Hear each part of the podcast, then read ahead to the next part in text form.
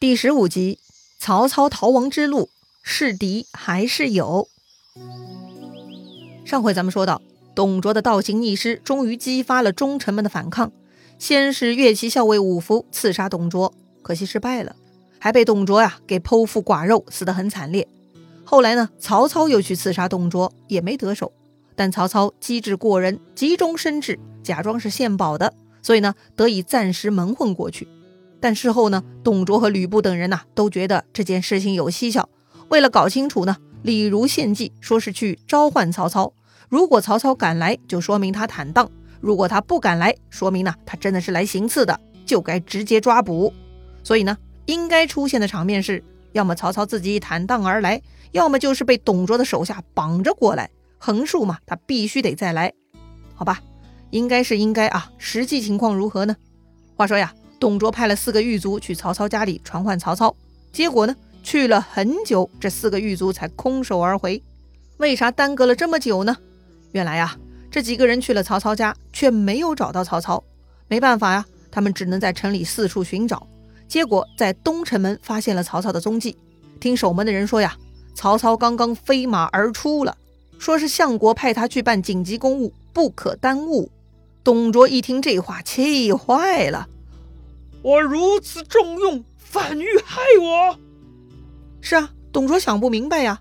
我对这个曹操这么好，这么重用他，他居然反过来害我，太没道理了吧？哎，要说呢，只有他董卓自己蛮横不讲理哈。但怎么还有人敢对董卓不讲理呢？哎，太过分了吧？例如呢，就提醒董卓了，曹操这么干一定有同谋的，不能让他跑了，得全国缉捕他，抓回来好好审问。把他的同党啊全部拎出来好好处理。李儒说的对呀，于是董卓呢就下令全国张贴通缉令，还画了曹操的人像来捉拿曹操，特别承诺啊，抓到曹操献给官府的，赏金一千，封万户侯。如果发现有人胆敢窝藏曹操，那就以同罪论处。还别说呢，这个赏赐还是很重的。所谓重赏之下必有勇夫，曹操这下就麻烦了啊。话说曹操。当时他获得了试驾的许可，脑子里呀立刻盘算，并且下定决心，不能回家了，得赶紧逃。要说他是枭雄呢，决断果敢，就是不同寻常啊。这个曹操呢，假装试驾，却连牌照都免了啊，直接就开出首都了。曹操呢，直接就往老家谯郡方向跑了。不过啊，曹操呢，虽然逃离了董卓，却还是在半路上被人给抓住了。抓住他的呢，是中牟县的衙役。这个中牟县啊，属于今天河南郑州市的下辖县。他们呢，已经得到首都传来的通缉令，正好曹操路过，就把他抓起来带去见县令了。见到县令，曹操很嘴硬啊，他是没那么容易低头就范的。曹操谎称自己是客商，姓黄甫，不是曹操。那个中牟县令呢，也不急着说话，就仔仔细细地观察曹操。沉吟半天，县令开口了：“我之前在洛阳官场见过你。”认得你就是曹操，你为何隐瞒？哼！现在全国在通缉你，来人呐，把曹操拿下，明天把他押到京城去领赏。说完呢，他还赏赐了城门口抓到曹操的守门军士一些酒肉啊！大家是欢欢喜喜散去了。曹操呢，也被带到大牢里头去了。曹操心想：好不容易从董卓那儿逃出来，还没离开豫州地界呢，就被这些虾兵蟹将给缠住了。哎呀，得想办法逃脱啊！正琢磨着呢，天也黑了。半夜时分，突然牢房的门被打开了，有一个小吏突然进来，带曹操出去，说是县令要审问他。奇怪吧？三更半夜还审问啥呢？话说呢，那个白天审讯曹操的县令啊，正在院子里头等他呢。见到曹操就问了：“我听说相国待你不薄，你为何自取其祸？”曹操啊，根本不把这个小县令放在眼里，瞥了他一眼，就说：“燕雀安知鸿鹄之志哉？既然我落入你手，你送去领赏就是，何必多问？”曹操的本意呢，是不想跟这种小官多废话，没想到这句话呀，刺激到了那个县令了。那个县令呢，立刻屏退左右，对曹操说：“你可别小看我，我可不是庸俗小吏。”只是没有遇到英明主人而已。曹操看他确实有些不同啊，就慷慨激昂了一把，说道：“我祖宗世代吃的是汉家俸禄，如果不思报国，与禽兽有什么不同？我委屈自己去伺候董卓，也是为了找机会杀掉他，为国除害而已。这次大事不成，也是天意呀。罢了罢了。原来如此啊！这曹操早就想除掉董卓，为民除害呀。这下县令呢，就真的改了口风了。他放下当官的架子，关切地问曹操：“孟德此行打算去哪里呀？”曹操大声说：“我准备回老家，自拟诏书，召集天下诸侯，兴兵一起讨伐董卓。这就是我的愿望啊！”这县令听完曹操的宏伟计划，那是十分激动啊。他亲自上前帮曹操松绑，还搀扶曹操上座，向他行礼。曹先生呐，你真的是天下忠义之士啊！曹操见县令被自己折服，很高兴，也回礼相拜，问县令姓名。县令呢，自我介绍说呢，他姓陈，名公，字公台，老母妻子都在东郡。东郡嘛，也在河南，就是在今天的河南濮阳市。陈公说呀，明公的忠义令我太感动了。我愿意放弃这个官位，跟你一起逃跑，干大事去。听了这话，曹操非常高兴。没想到逃跑半路还收了一枚粉丝哈。要说呀，这个场面是不是有点熟悉呢？当年张飞第一次见到刘备，刘备也说自己要干大事，为国效力。正因为刘备有理想，所以张飞就跟着他了。如今曹操也一样啊，他虽然眼下被擒，但是胸怀志向，要干掉董卓，报效国家。所以呢，他也感召了成功啊。由此可见，有理想、有愿景是非常重要的领导力之一呀。好了，言归正传，当晚呢，曹操就换了衣服，跟陈宫两个人各自背上一柄长剑，带上盘缠，就向老家谯郡奔去了。这两个人呢，一口气跑了三天，来到了陈敖地方。此处呢，隶属今天河南省荥阳市。看天色有些暗了，他们就准备找地方歇息过夜。这个时候啊，曹操认出来，就在这附近呢，有他们曹家的老朋友，可以前去投宿。曹操说呀，在附近林深之处有一户人家，主人姓吕，名伯奢，是曹操老爸曹嵩的结义弟兄，可以去他家。陈宫自然同意了，就跟着曹操去了吕伯奢家。吕伯奢看到曹操来了，很惊讶。就算在这偏僻山林的吕伯奢呢，也已经听说曹操已经成为全国通缉犯的事儿了。不仅如此，吕伯奢还知道曹操之父曹嵩已经为此躲到陈留去了。没想到这曹操居然来到了自己的家里，吕伯奢是特别吃惊啊。曹操呢也不隐瞒，此刻嘛他又想借宿于吕伯奢家，所以曹操就告诉了吕伯奢事情的经过了。自己啊确实行刺了董卓，可惜天不遂人愿，没能杀死董贼啊，还落得全国通缉。好在逃亡路上得到了成功的帮助，如今准备一起回乔郡老家招募民兵，回头再去讨伐董贼。哦，原来如此。吕伯奢呢，赶紧向成功拜谢。小侄若非使君，曹氏灭门矣。使君宽怀安坐，今晚便可下榻曹舍。说起来呢，吕伯奢也确实算是曹操的长辈了。成功救曹操，吕伯奢自然要代替曹操老爸向人家成功道谢的嘛。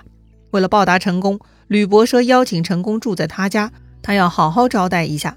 之后呢，这个老吕啊就进了里屋，哎，也不知道他在干啥哈，在里头磨蹭了半天呢，老吕又出来了。他对成功说呀：“抱歉呐，老夫家里没有好酒了，带我去西村沽一樽酒回来，你们稍等啊。”说完呢，这个吕伯奢就匆忙骑着毛驴出门了。好吧，老吕伯父这么热情，那就客随主便吧。曹操和陈宫呢，就等在屋里。但是等了很久，吕伯奢呢，还是没有回家。更诡异的是啊，这吕家屋后啊，居然传来磨刀的声音。曹操很警惕啊，这种在逃人员的神经是特别紧张的。曹操觉得这个磨刀声音透露着不祥。曹操对陈宫说。吕伯奢并不是我家至亲，他匆匆出门有些可疑，我们得去听听外面的动静。于是呢，他们两个人就悄悄走到屋后，果然呢，传来了有人说话的声音啊。一个人说：“绑起来再杀掉，好不好？曹操一听，靠，果然如此，还想把我们绑起来再杀掉。他赶紧对陈宫说：“看样子他们是真的要害我们呀！现在如果不先下手，就要落入他们之手了。”于是呢，他就跟陈宫两个人啊，提着剑冲到屋后，不问男女，全部杀光。居然呢，接连杀死了八口人。杀完人之后，他们就进屋搜寻，却看到一头待宰的猪被绑在厨房里。哎呀！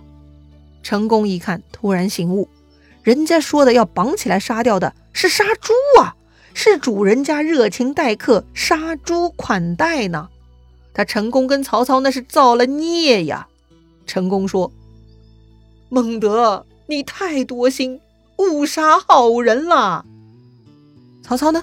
一看错杀好人，也觉得不是滋味儿。得了，既然如此，这吕伯奢家不能久留了，赶紧跑吧。说不定等吕伯奢回来，看到这个场景，还以为是遇到土匪了呢。那就嫁祸土匪吧。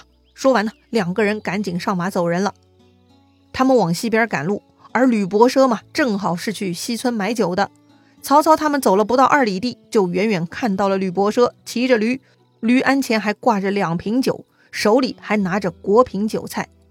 哎呀，人家老吕是真心买酒买肉要款待他们呀！这吕伯奢看到曹操和陈宫骑马而来，很是疑惑，就问他们了：“贤侄和陈先生，你们怎么这就走了呀？我刚刚买回酒肉了。”曹操见此情景嘛，就更羞愧了，于是就硬着头皮瞎编了哈。他说：“我们有罪名在身，不敢在您家逗留太久啊。”但吕伯奢很热情，还是继续挽留，说呀：“我已吩咐家里人杀猪款待贤侄和陈先生，难道你们住一个晚上都嫌弃吗？赶紧跟我一起回去吧。”这回呢，曹操没有答话，拍马就往前走。走了没几步，突然他拔出佩剑折返回来，对着吕伯奢的背后大喊：“来者何人？”吕伯奢一听，赶紧回头去看，是谁呀？哎，就在他回头的一瞬间，吕伯奢突然背后一阵剧痛，是有人呐在他背后重重的砍了他。于是呢，吕伯奢连再回头的力气都没了，直接从自己的毛驴上跌落下去，死了。哇，这一顿操作，那几乎就是弹指之间呐！目睹一切的陈宫是大惊失色，问曹操。前面在吕家杀人，那确实是误会。而现在呢，你为何要伤及无辜？面对陈宫的质问，曹操叹了口气，解释说：“哎，吕伯奢回家看到家人全部死光，怎肯善罢甘休？如果他带人来追我们，我们就死定了。”但陈宫对曹操这个逻辑并不买账啊，他说。知道不对还故意杀人，这太不正义了。没想到曹操却语出惊人，他说：“宁叫我负天下人，休叫天下人负我。”这句话是不是如雷贯耳啊？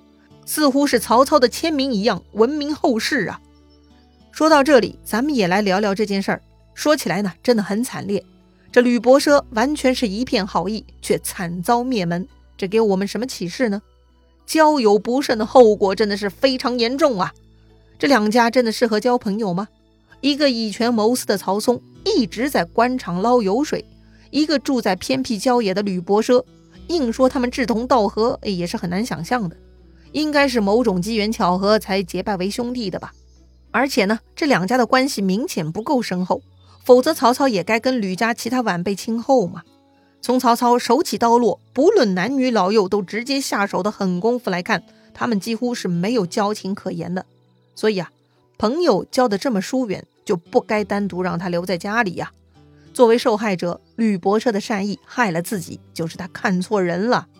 再看看曹操的行为，非常符合他的个性。这件事情如果换做刘备，就算他发现人家暗中要算计他，他一定是立马跑路，也不会去主动杀害别人。刘备是个仁慈之人，跟曹操完全不同的。我们身边啊，就有这些不同的人，必须要清醒认知。有些人呢，确实会过度防卫的，他们对于自己的利益捍卫到了极致。对于这样的人，你要早点认出来，别心存幻想了。但话又说回来啊，曹操的杀伐决断呢，是他成功的重要因素之一。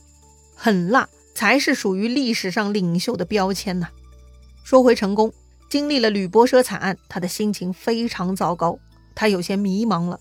他发现眼前的曹操跟他想象中报效国家的大英雄根本不一样啊。董卓残暴，但曹操似乎也很血腥啊。哎，该怎么办呢？成功该何去何从啊？好吧，到底成功能否跟曹操继续混下去呢？精彩故事啊，下一回咱们接着聊。